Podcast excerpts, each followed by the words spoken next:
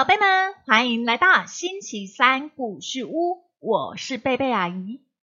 宝贝，今天我们要进入提灯天使南丁格尔故事的最后一集了，赶紧找个好位置坐下，然后我们先为今天所拥有的献上感谢，再进入故事哦。阿姨要感谢今天的阳光很温暖。也要感谢三明书局股份有限公司，还有作者廖秀锦同意阿姨在网络上念读这本很棒的故事书。那么接下来我们准备进入故事喽。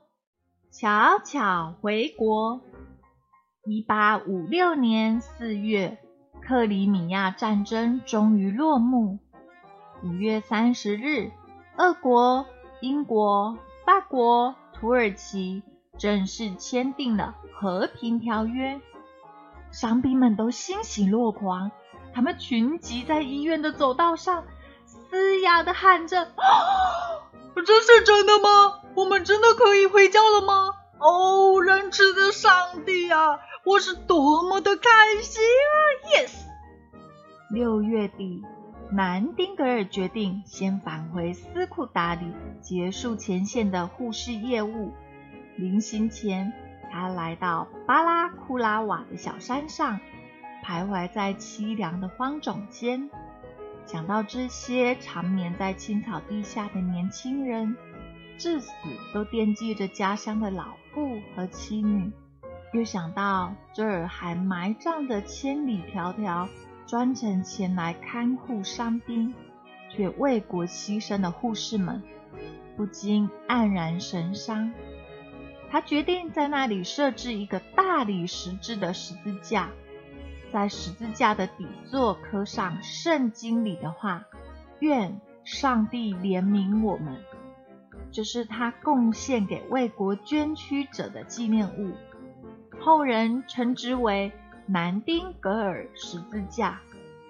回到斯库达里后，他亲切地向每位护士道别，视情况需要为他们安排假期、寻找工作或接济金钱。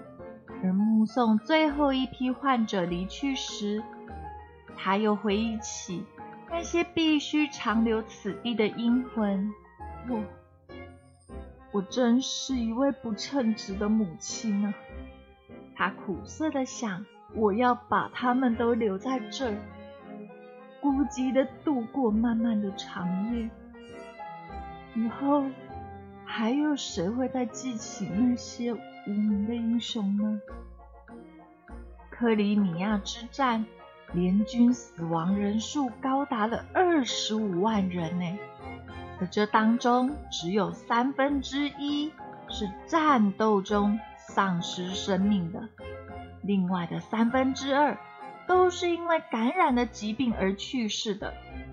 若不是因为南丁格尔的出现以及他的全心全意、不屈不挠的奉献，还不知道有多少其他的士兵也会葬身于此呢。他不仅救治了士兵们的躯体和生命，更让诗人明白，所有的士兵都具有令人尊敬的善良本质。只要以仁慈和公正的心对待他们，他们就会毫无保留的以赤诚的忠心来回报。更重要的是，南丁格尔证明了干净与营养是痊愈过程中。不可或缺的条件，也证明了看护工作是高尚而且极其重要的行业。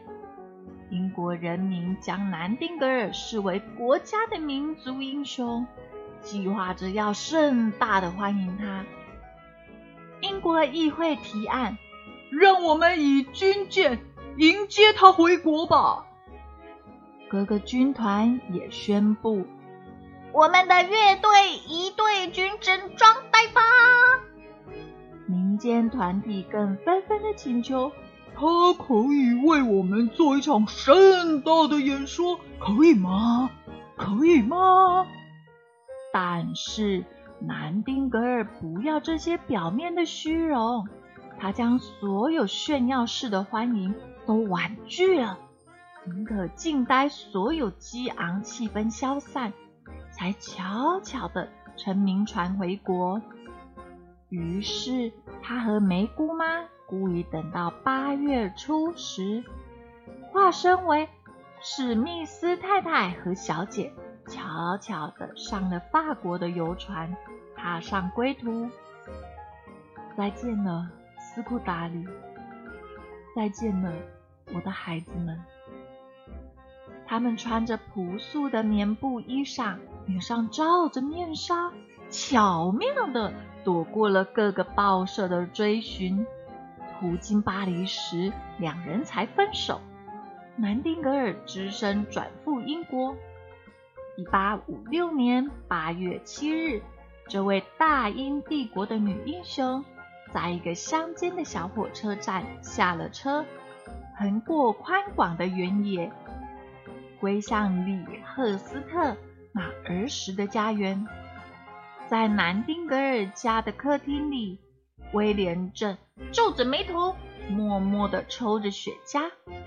法尼则心不在焉地做着针线。